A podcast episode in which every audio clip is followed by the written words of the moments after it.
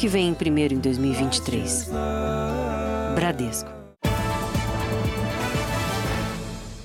Olá, boa noite. Boa noite. A polícia investiga uma quadrilha que usa crianças para pedir dinheiro no Aeroporto Internacional de São Paulo. O suspeito contrata mulheres com filhos para abordar os passageiros e assim conseguir mais dinheiro. O golpe rende mais de mil reais por dia. Os pedidos de dinheiro são feitos em diferentes horários no Aeroporto Internacional de São Paulo, em Guarulhos. Com uma câmera escondida, percorremos os três terminais do maior aeroporto da América Latina, por onde passam 100 mil passageiros por dia.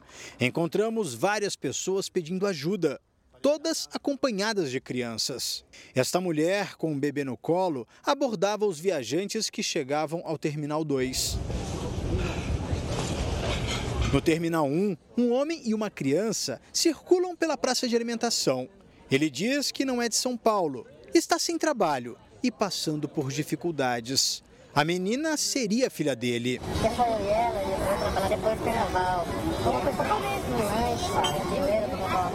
Outra suposta família também consegue dinheiro.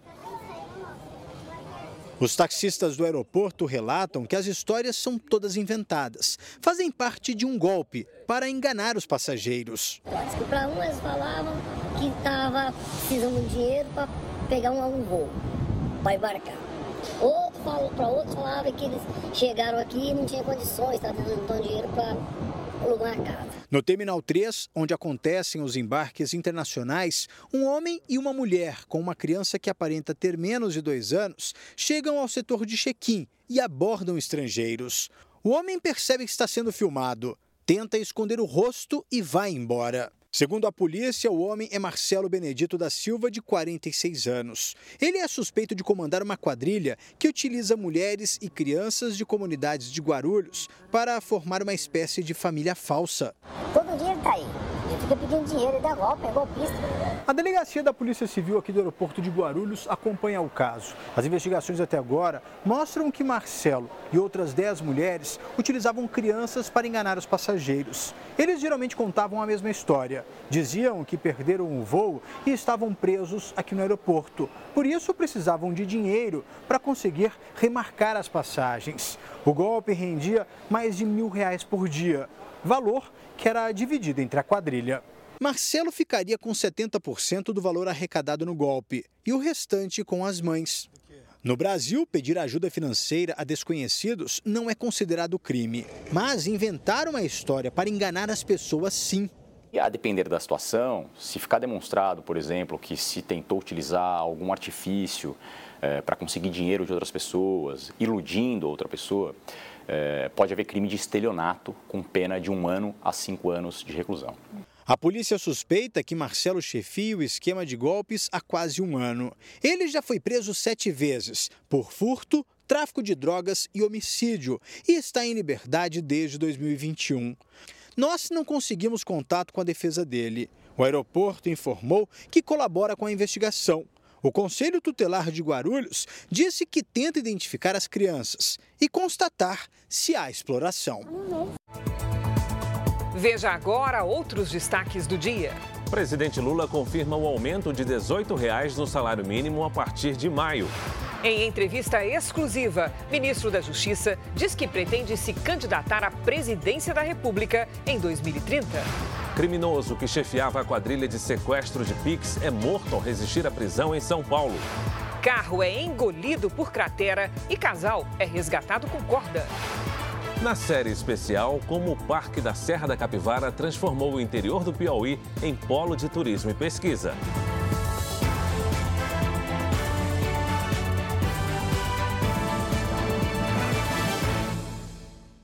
Oferecimento: cartões Bradesco, muito mais benefícios.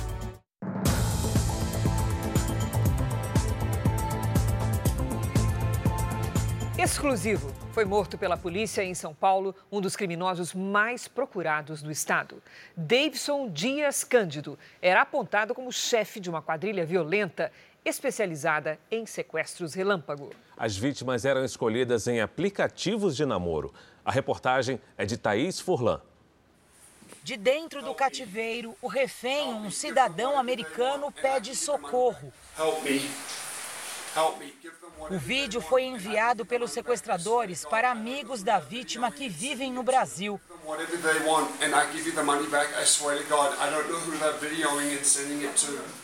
O cativeiro ficava nesta casa, numa comunidade da zona norte de São Paulo.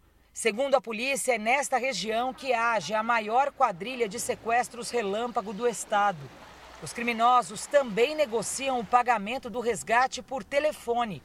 A conversa é tensa. Qual o valor? O valor que eu consegui foi bom. Assim, eu consegui, junto com o dele, comer tudo, 2.730. Ele vai conseguir para mim 2 mil reais, tá? eu tenho 730 reais na minha conta. Aí eu vou pegar todo esse dinheiro e consigo transferir hoje isso aí. Não, não, não, não tem que. Cara, é impossível, cara. Os reais que eu falei ontem pra vocês, assim, é impossível, não tem como trabalhar acima desse valor, cara. 20 mil já, já é fora de cogitação. 2 mil reais é, é o valor que eu ganho, cara. É um mês de trabalho meu. Não, pelo amor de Deus, escuta o que eu tô falando. O homem estava neste carro preto quando foi rendido. Ele foi atraído por um suposto encontro marcado por um aplicativo de namoro. Os criminosos armados colocaram o americano, que estava de férias no Brasil, no porta-malas. Depois de três dias no cativeiro, ele foi solto. O chefe do bando era Davidson Dias Cândido. Segundo a polícia, ele fazia parte de uma facção criminosa e foi o primeiro a fazer esse tipo de sequestro em São Paulo. Desde 2021, ele comandava a quadrilha de sequestradores, um grupo violento que já fez dezenas de vítimas. Existem relatos de vítimas que ele era extremamente violento e ele era ligado diretamente à dinâmica criminosa. Ele participava muitas vezes do arrebatamento e também do cativeiro. Teve vítimas baleadas, né? como eu falei, teve vítimas baleadas levadas para o cativeiro feridas. Eles se encarregaram de contratar uma pessoa para costurar o, o ferimento, o braço da vítima. Essas imagens mostram um dos episódios de violência. Aqui os sequestradores chegam no carro prata. A vítima, que havia marcado um falso encontro por aplicativo, aguardava no carro branco. O homem percebe a emboscada, engata a marcha ré e foge.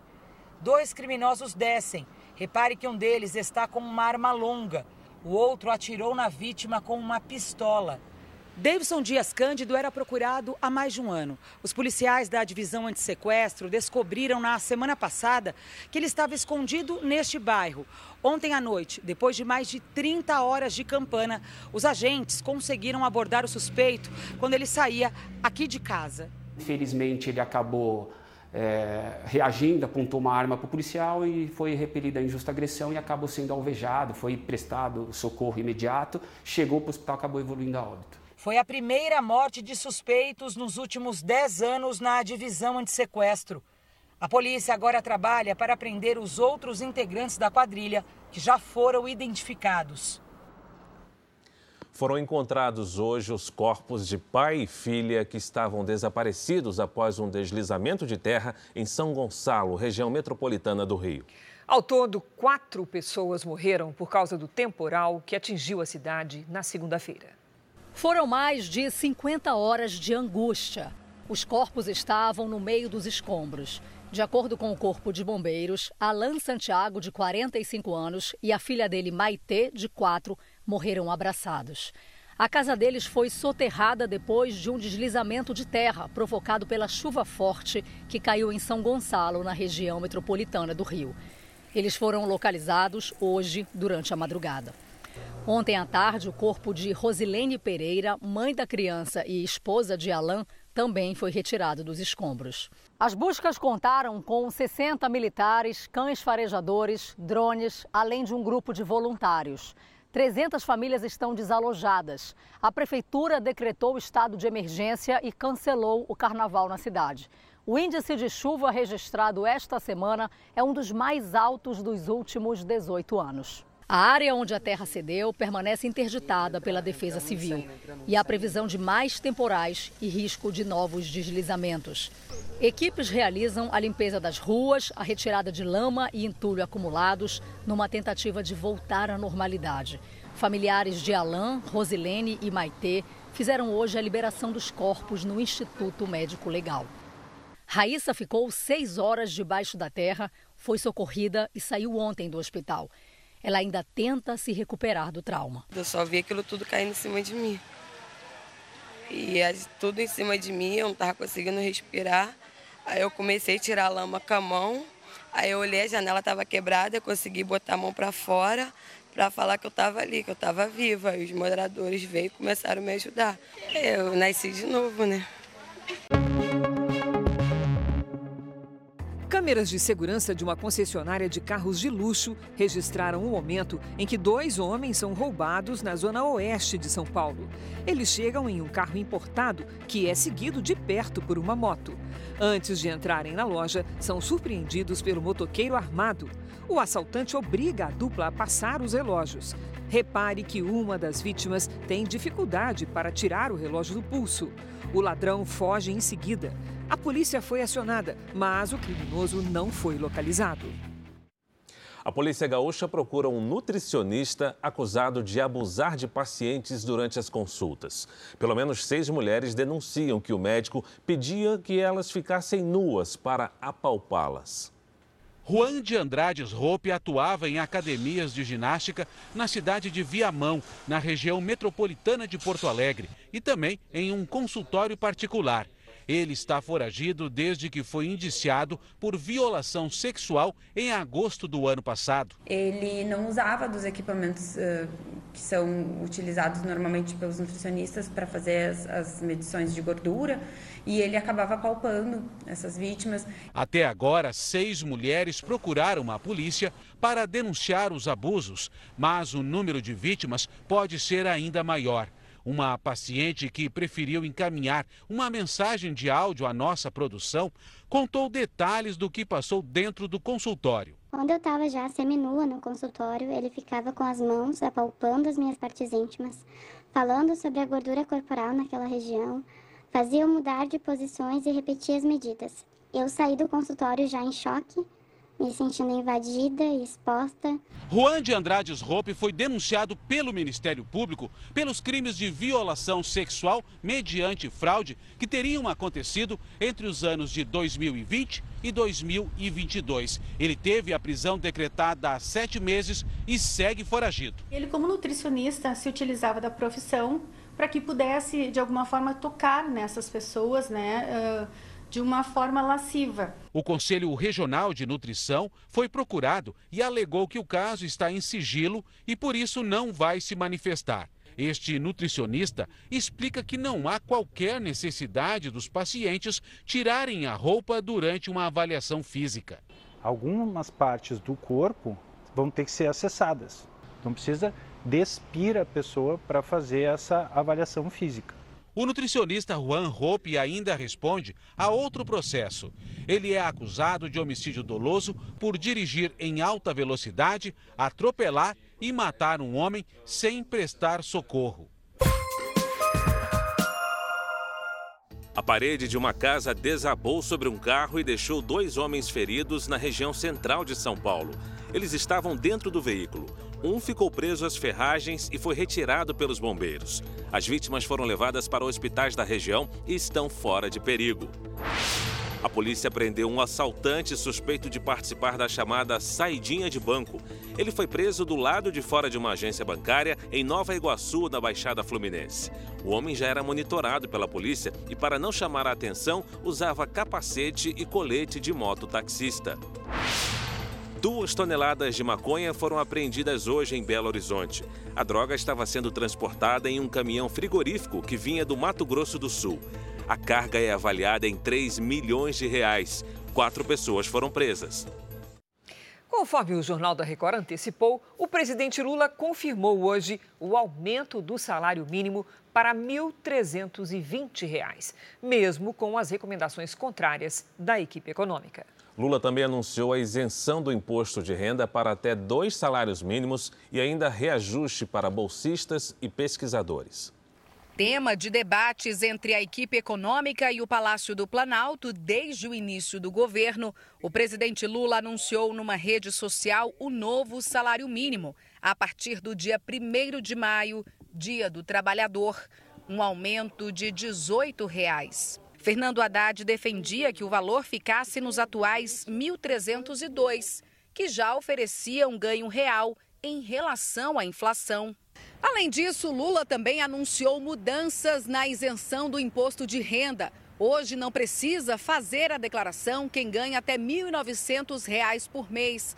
A partir do ano que vem, não será necessário prestar contas ao leão quem ganha até dois salários mínimos, ou seja, R$ 2.640. O pacote de anúncios do governo também traz reajustes no valor das bolsas de estudo de graduação, pós-graduação e de iniciação científica. Os valores não eram atualizados havia mais de 10 anos. As bolsas de mestrado e doutorado vão aumentar 40%.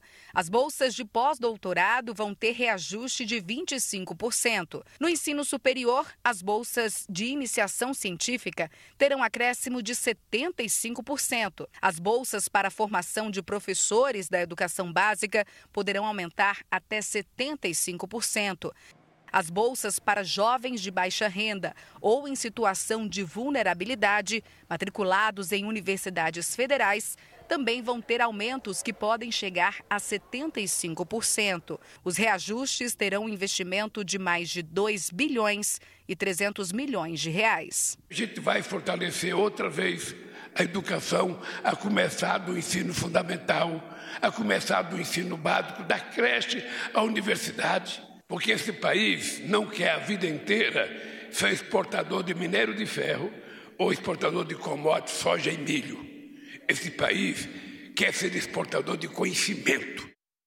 Veja ainda hoje o drama dos sobreviventes do terremoto da Turquia, que ao deixarem os hospitais não tem mais para onde ir. Goleada do São Paulo no Campeonato Paulista. Galopo, artilheiro do time, agora também é um dos destaques do Paulistão. Equipe econômica do governo e presidente do Banco Central tem primeiro encontro no Conselho Monetário. Brasil registra recorde de mortes em 2021 e o número de nascimentos também é o menor no país em 20 anos, segundo o IBGE.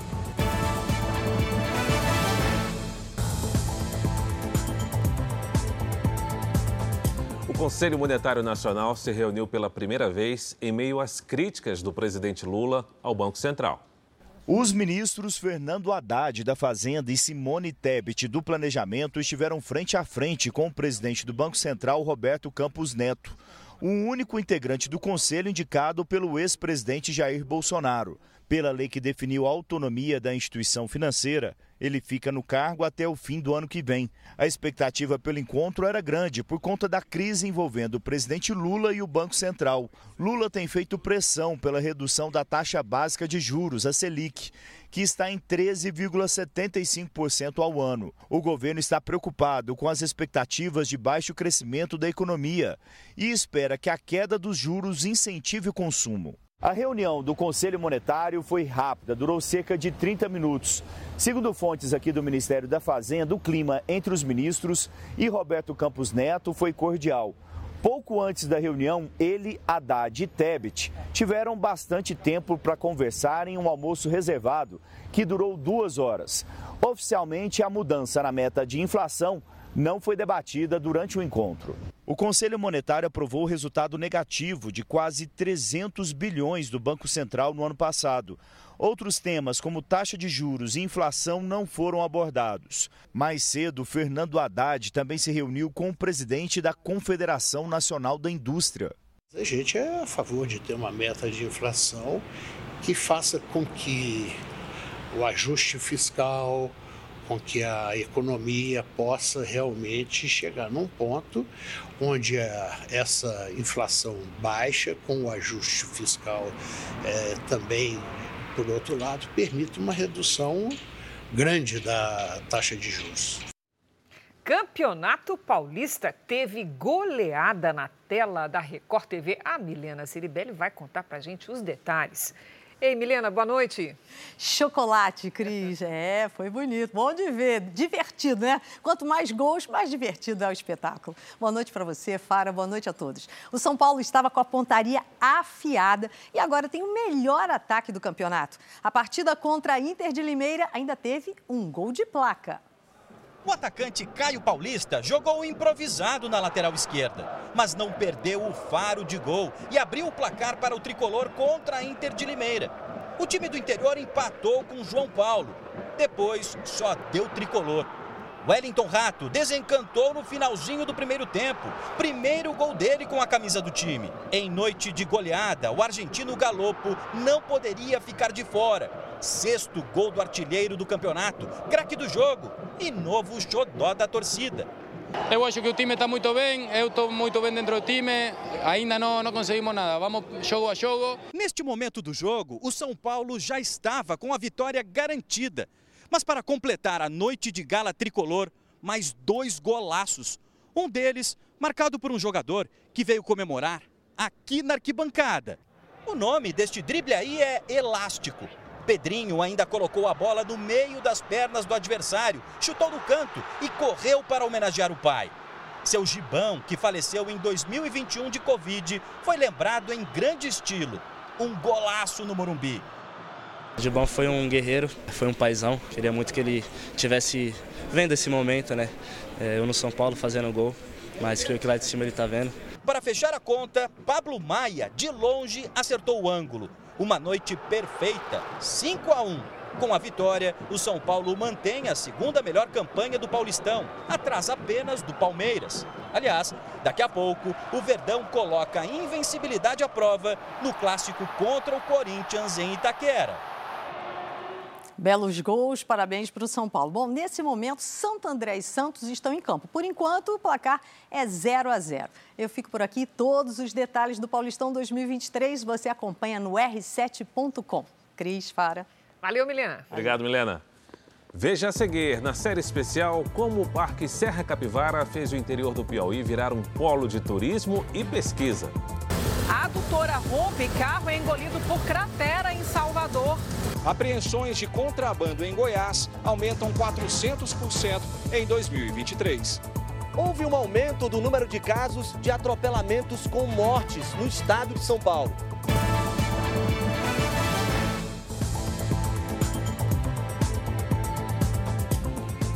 Sete em cada dez vítimas de atropelamentos em São Paulo são homens. Foram 8 mil mortos só no ano passado no estado. No período, o número deste tipo de acidente aumentou 22% em relação a 2021. O atropelamento aconteceu de maneira quase que improvável. O idoso desce do ônibus, se desequilibra e cai. O motorista, sem perceber, acelera e passa por cima da vítima. Ao se dar conta do que aconteceu, ele se desespera. Floresvaldo Costa da Silva morreu na hora. O acidente aconteceu no mês passado. Floresvaldo tinha 82 anos, era aposentado e estava bem de saúde, segundo a família.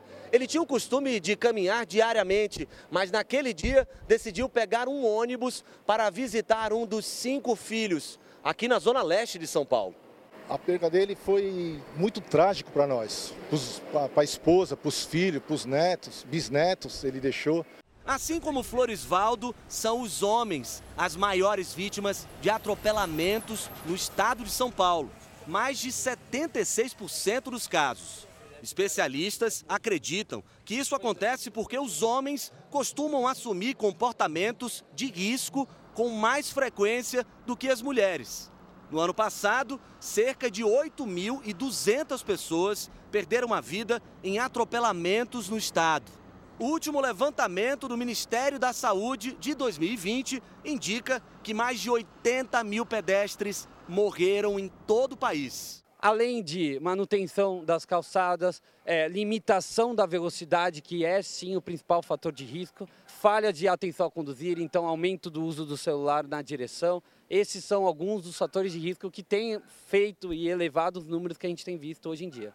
De volta à Zona Leste, onde seu Floresvaldo morreu, nossa equipe flagrou algumas imprudências de motoristas de ônibus que colocam as pessoas em risco. Muitos param afastados da calçada, fazendo com que o passageiro tenha que quase pular para entrar. Em Joinville, Santa Catarina, câmeras de segurança registraram o momento em que um carro invade uma loja de conveniência. Um cliente, acompanhado do filho, e o funcionário da loja foram atingidos. Eles sofreram ferimentos leves. Segundo a polícia, a motorista do carro tinha consumido bebida alcoólica. Donos de carros e imóveis financiados foram enganados por um estelionatário que prometia conseguir reduzir o valor das parcelas mensais. O golpista ainda se apresentava como advogado, mas não foi encontrado o registro dele na OAB, a Ordem dos Advogados do Brasil. Este empresário confiou no que ouviu do suposto advogado. Após comprar um carro financiado e atrasar as parcelas, procurou ajuda. Eu fui seguindo todas as, as ordens que ele me dava é, pagamento em juízo, é, boletos de honorário e não estava pagando o carnê do carro mais não. Só para ele. O veículo acabou apreendido por um oficial de justiça e o prejuízo chegou a 60 mil reais. Fiquei desesperado porque o carro estava no nome de uma pessoa da minha família e eu nunca tinha lidado com essa situação. Outra vítima é Euler. Ele pagava 900 reais por mês em um financiamento imobiliário, mas ficou aliviado quando o falso advogado apresentou um outro boleto de 300 reais. O golpista afirmava que esse seria o valor real da prestação. O mecânico deixou de pagar ao banco e a casa dele foi a leilão. Ele perdeu 40 mil reais que deu de entrada, além das primeiras prestações que foram pagas. Usei meu FGTS de anos trabalhado você entendeu? E infelizmente chegaram na porta da minha casa, pediu para me sair. Então eu fiquei sem para onde ir. Pelo menos 14 boletins de ocorrência foram registrados contra o falso advogado entre 2016 e 2022. A Polícia Civil de Minas Gerais disse que investiga o caso e pede para que outras vítimas procurem a delegacia. Nossa equipe tentou entrar em contato com o suspeito, mas ele não atendeu às nossas ligações. Para evitar cair nesse golpe, especialistas sugerem sempre desconfiar quando o benefício é muito grande. E a OAB ainda informou que não existe registro de advogado para o nome que o golpista dava às vítimas. O IBGE revelou hoje que 2021 foi o ano em que o Brasil registrou o maior número de mortes desde que o levantamento começou a ser feito em 1974. Ao mesmo tempo, o número de nascimentos caiu pelo terceiro ano seguido. A pandemia é apontada como a principal responsável pelos resultados. 2021 foi um ano de recordes no Brasil, em mortes e em nascimentos. De acordo com o um levantamento feito pelo IBGE, em 2021 foram registrados cerca de 1 milhão e 800 mil óbitos. Em números absolutos, foram 273 mil mortes a mais do que no ano anterior, 2020, um crescimento de 18%. Essa foi a maior variação percentual também desde que a pesquisa começou a ser feita. Os números de 2021 superaram a marca histórica que havia sido alcançada em 2020, quando a taxa de óbitos tinha crescido quase 15% e atingido seu patamar mais elevado até então, de cerca de 1 milhão e meio de mortes. Antes disso, de 2010 a 2019, o crescimento médio de óbitos no país era de 1,8% por ano. A pesquisa não leva em conta as mortes provocadas por acidentes e homicídios. A elevação que teve é, nos óbitos que a gente analisou foi justamente nesses óbitos chamados óbitos naturais. A gente sabe que a pandemia é, foi um número expressivo e isso, com certeza, aumentou o número de óbitos naturais. E outro dado do levantamento chamou atenção: o número de nascimentos em 2021 foi o mais baixo desde 2003, quando a pesquisa, na metodologia atual, começou. Segundo o IBGE, cerca de 2 milhões e 600 mil bebês nasceram em 2021. Aproximadamente 43 mil bebês a menos do que em 2020 é uma queda de 1,6%. E o levantamento aponta ainda que esse foi o terceiro ano consecutivo em queda. As pessoas estão tendo cada vez menos filhos e adiando, as mulheres adiando o, o, o projeto né, de ter filhos. E fora a questão da epidemia, porque você, quando tem uma situação de epidemia, as pessoas é, também ficam é, preocupadas em engravidar e como é que vai ser a minha gravidez, o meu filho, né? Então, claro que tem um impacto. Foram abertas hoje as inscrições para o SISU, Sistema de Seleção Unificada. O programa é para jovens que querem ingressar em uma universidade pública. São mais de 220 mil vagas no ensino superior.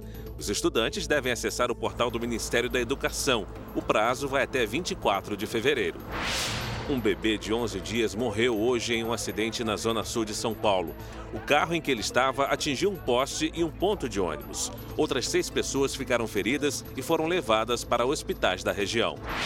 A Polícia Federal e o Ministério Público do Trabalho fizeram uma operação contra o trabalho escravo em São Paulo. Segundo a investigação, as vítimas eram enganadas e trabalhavam sem receber salário.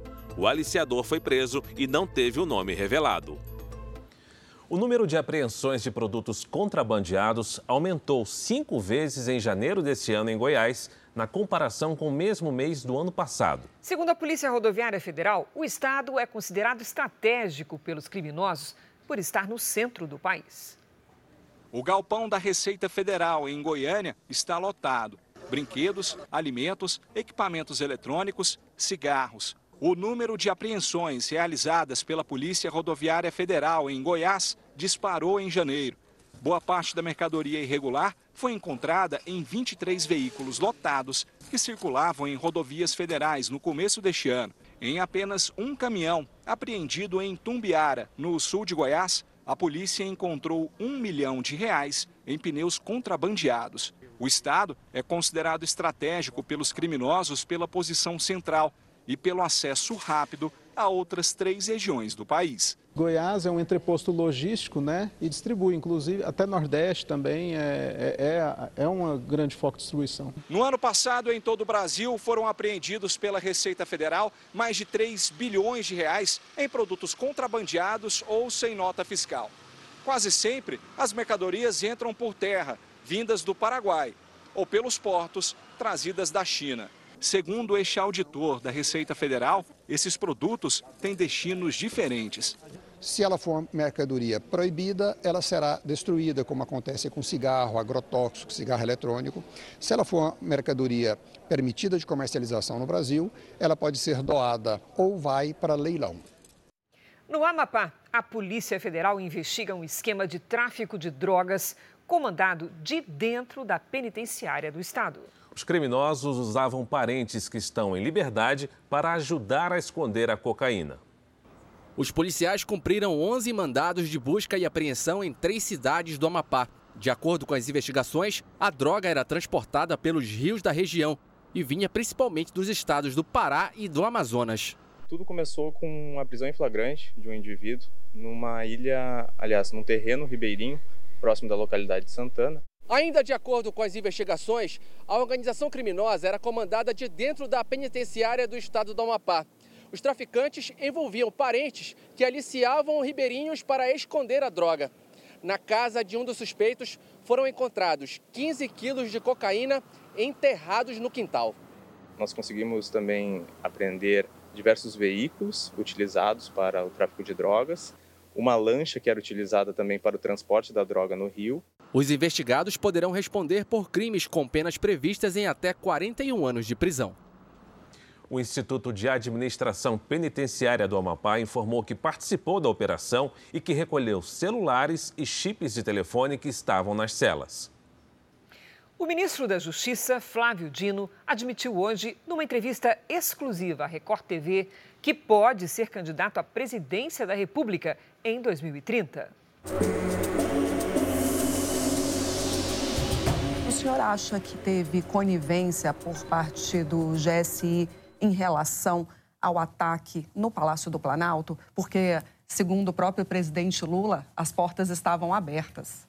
Houve, de fato, indícios veementes de que havia algum tipo de engendramento, porque não é normal que haja esse conjunto de falhas ou de omissões ao mesmo tempo. Nós temos uma linha de investigação sobre isto, sobre ação ou omissão de militares, exatamente para que tudo seja esclarecido. senhor falou da política é, retomar esse protagonismo e a gente vê aí, por exemplo, o Congresso querendo abrir uma CPI justamente para investigar os atos antidemocráticos. Só que a gente também vê, por outro lado, o Palácio do Planalto, o presidente Lula não quer essa CPI. Qual que é o temor do governo de se investigar o que aconteceu no dia 8 de janeiro? Tanto não há temor que nós estamos investigando desde o primeiro dia. São exatamente órgãos do governo, como a Polícia Federal, que está cuidando dessas investigações. Nós estamos ponderando que isso vai implicar a perda de foco no principal. Nós temos o debate sobre o arcabouço fiscal, âncora fiscal, sobre, por conseguinte, a taxa de juros que impacta na economia, no emprego, no crédito. Nós temos o debate sobre reforma tributária. E aí você instala a CPI na Câmara, CPI no Senado, e aí você vai ter lá palco para repetição do que já está sendo investigado, inclusive já está judicializado. Já há ações penais. E aí a CPI vai julgar aquilo que a justiça já está julgando. Nós tivemos, infelizmente, uma cadeia de omissões, documentada, inclusive, a é, ofícios de 2020, 2021, de parlamentares, de entidades, de igrejas, mostrando essa tragédia humanitária. Então, isto é alvo de inquérito da Polícia Federal. Já há investigações em curso que vai identificar as pessoas que estavam nessa rede ou que tem esse nexo causal com essa tragédia humanitária. Nós temos também já seis áreas identificadas para realização de operações similares ainda nesse ano. Se o senhor for convidado para uma vaga no Supremo Tribunal Federal, o senhor aceita? Não sei. Foi convidado? Não. Não fui, acho que não serei, não sei, nunca pensei nisso. O senhor pretende ser candidato em 2026? Não, 2030. Ministro, muito obrigada pela entrevista. Até uma próxima. Muito obrigado, prazer. A Polícia Federal fez uma operação contra uma quadrilha que costuma desviar dinheiro de prefeituras de diferentes estados brasileiros. Um golpe que teria rendido só no mês passado 2 milhões de reais ao grupo. Esta imagem ajudou a polícia a chegar aos criminosos. O homem foi flagrado pelas câmeras do caixa eletrônico de um banco sacando o dinheiro que o grupo desviou.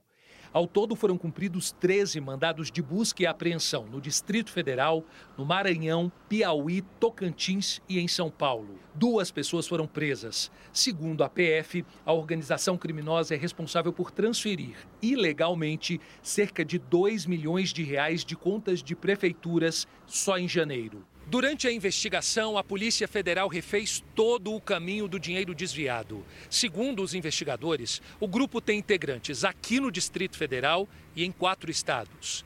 Eles se passavam por funcionários de agências bancárias e ligavam para as prefeituras. Eram tão convincentes que conseguiam dados importantes.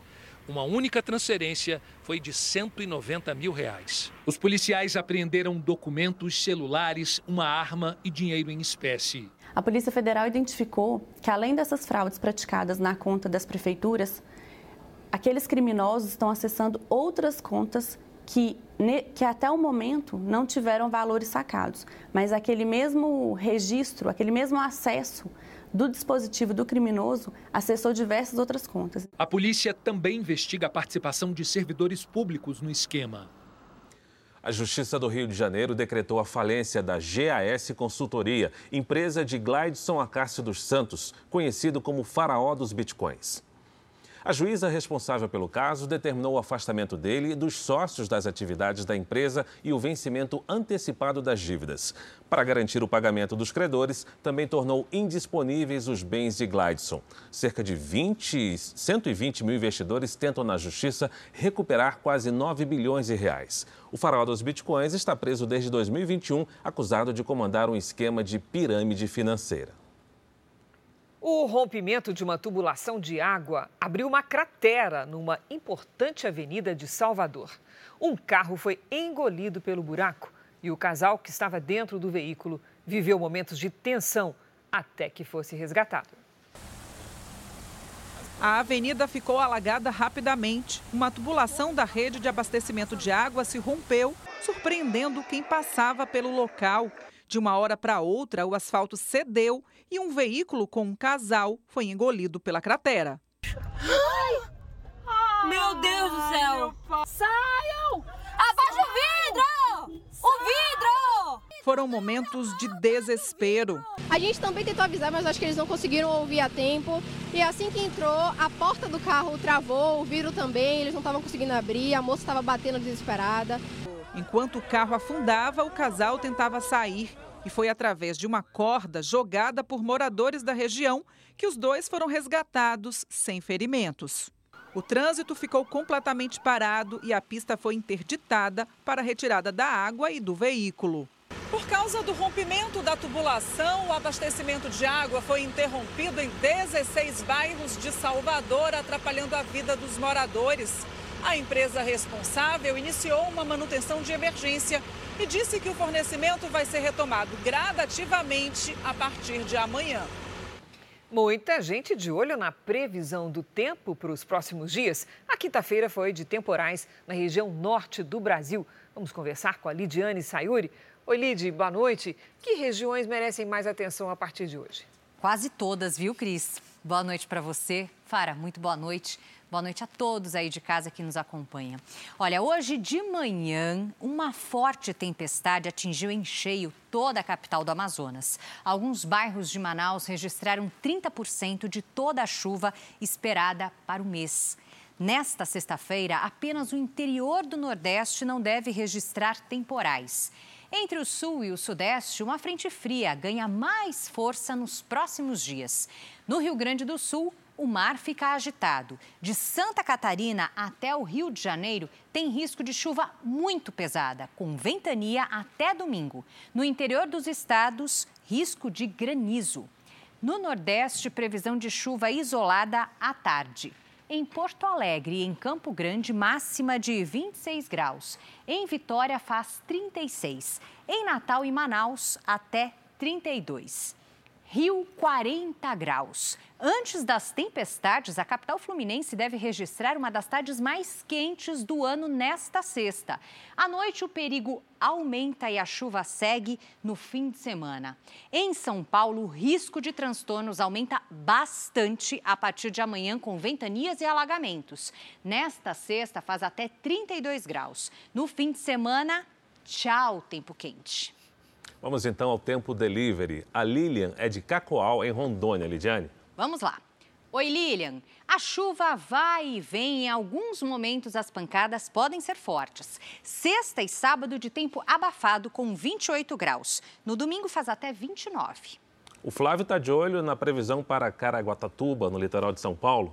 Hum, importante, hein? Olha só, Flávio, para você e todo mundo que estiver no litoral norte de São Paulo no carnaval, cautela. A previsão indica muita chuva para os próximos dias. A quantidade de água até domingo pode superar a média de fevereiro. Atenção nas estradas e nas áreas de encosta. Nesta sexta faz 33 graus. No fim de semana, 28 e 26. Tempo Delivery é aqui. Mande seu pedido pelas redes sociais com a hashtag você no JR. Cris, para. Valeu, Lid. Obrigado, Lid. Na Turquia e na Síria, sobreviventes do terremoto enfrentam um drama, mesmo após se recuperarem nos hospitais. Com milhares de prédios destruídos, muitos não têm para onde ir. À medida em que o tempo passa, os relatos de resgates de sobreviventes se tornam cada vez mais raros. Estima-se que milhares de corpos ainda estejam debaixo dos escombros. Na Turquia, o vídeo divulgado pelas autoridades locais mostra o momento em que uma adolescente de 17 anos é salva nesta quinta-feira. Um menino de 13 anos também foi resgatado com vida.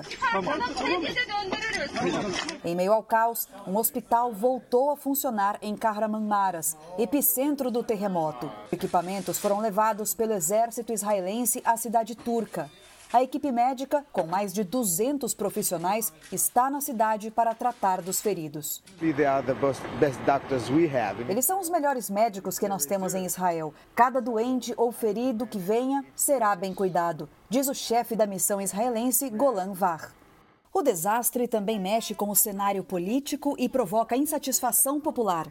O terremoto afetou principalmente um reduto do partido do presidente Erdogan. Em 1999, um outro tremor matou 17 mil pessoas e o governo da época não administrou bem a situação. Poucos anos depois, Erdogan, que era da oposição, conseguiu ser eleito primeiro-ministro. Agora, o partido dele é que está ameaçado nas eleições gerais previstas para maio. Mas já se fala em adiar essa votação por causa dos trabalhos de recuperação das áreas afetadas. Desde o desastre, o governo é alvo de críticas por causa da demora em agir e da falta de fiscalização nas construções. Hoje, o secretário-geral da OTAN, Aliança Militar do Ocidente, se reuniu com autoridades turcas e anunciou que vai enviar tendas para os milhares de desabrigados do país. O presidente Joe Biden afirmou hoje que nada sugere que os três objetos voadores abatidos pelos Estados Unidos tenham ligação com a China. Biden afirmou que ainda não se sabe exatamente o que eram os objetos, mas disse que provavelmente seriam balões ligados a empresas privadas. Além desses três objetos, um outro balão, esse sim da China, foi derrubado no início do mês. Criado há mais de 40 anos, o Parque Nacional Serra da Capivara transformou a região no interior do Piauí. O turismo é a grande aposta para impulsionar a economia local. A dificuldade para chegar até lá era encarada como o principal obstáculo. Só que hoje tem aeroporto e as cidades no entorno estão mais bem preparadas, como você vai ver agora na nossa série especial.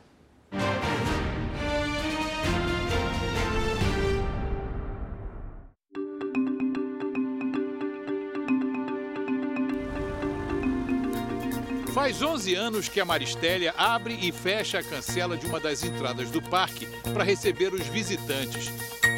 Uma rotina mais leve do que a que tinha antes. Trabalhava em né, todo qualquer serviço que aparecesse, em casa de família, né? mas em casa, casa de família mesmo. E é, é bom, é uma grande honra receber muitos turistas que vêm de muitos lugares, muito bom.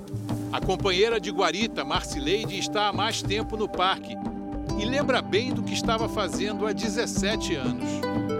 Cortando cana. Aonde? É, em Nova Granada, São Paulo.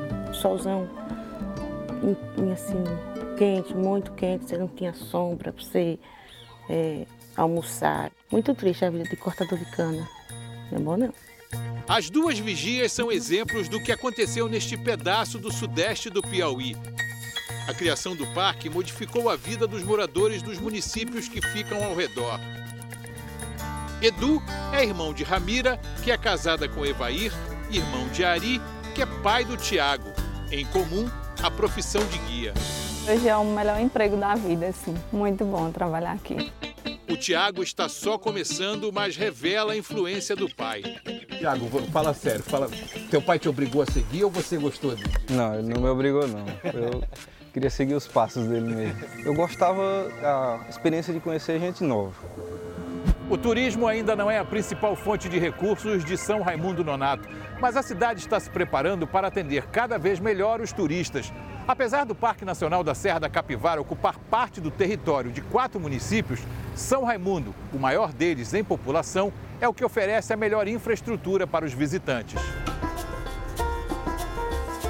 Comparando fotos antigas, a gente vê o quanto a cidade cresceu e se tornou a principal porta de entrada para o parque. São Raimundo eu vejo como a cidade mãe, porque ele é onde se tem mais estrutura bancária, de hotelaria, restaurantes e é onde consegue né, dar esse suporte maior para o parque. Hoje a gente tem uma noção que os restaurantes já, já trabalham pensando no parque, tem, tem cozinheira que faz desenhos voltados ao parque. Raimunda Valdira, a Dirinha, é dona de um restaurante e adora enfeitar salgados e doces com as pinturas pré-históricas.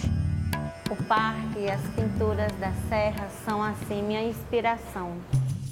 Ali mesmo, na nossa frente, Dirinha mostra sua arte, que ela pretende manter e aperfeiçoar por muito tempo.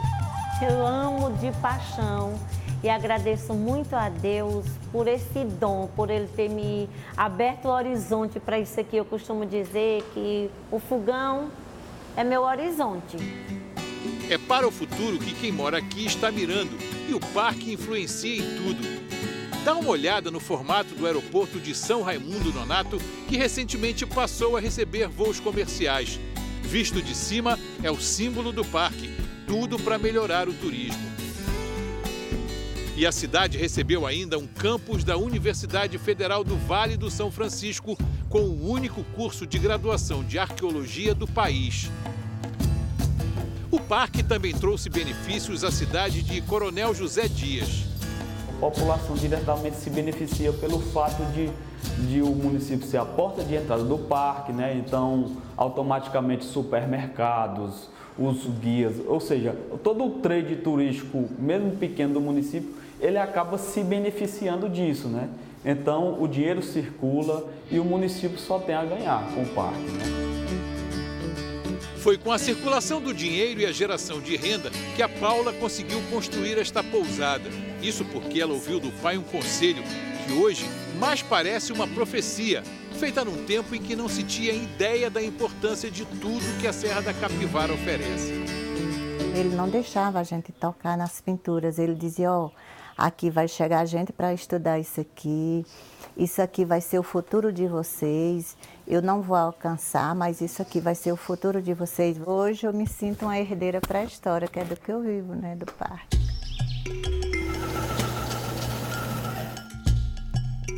A cerâmica também emprega mão de obra local nesta oficina em Coronel José Dias. A ideia de unir o trabalho manual com a estética da arte rupestre trouxe uma produção importante para a região.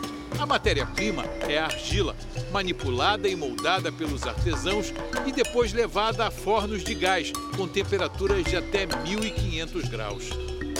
Na época da criação da oficina, um ceramista japonês foi contratado e passou dois anos aqui ensinando como transformar argila em cerâmica vitrificada, uma arte que o Japão detém há milênios.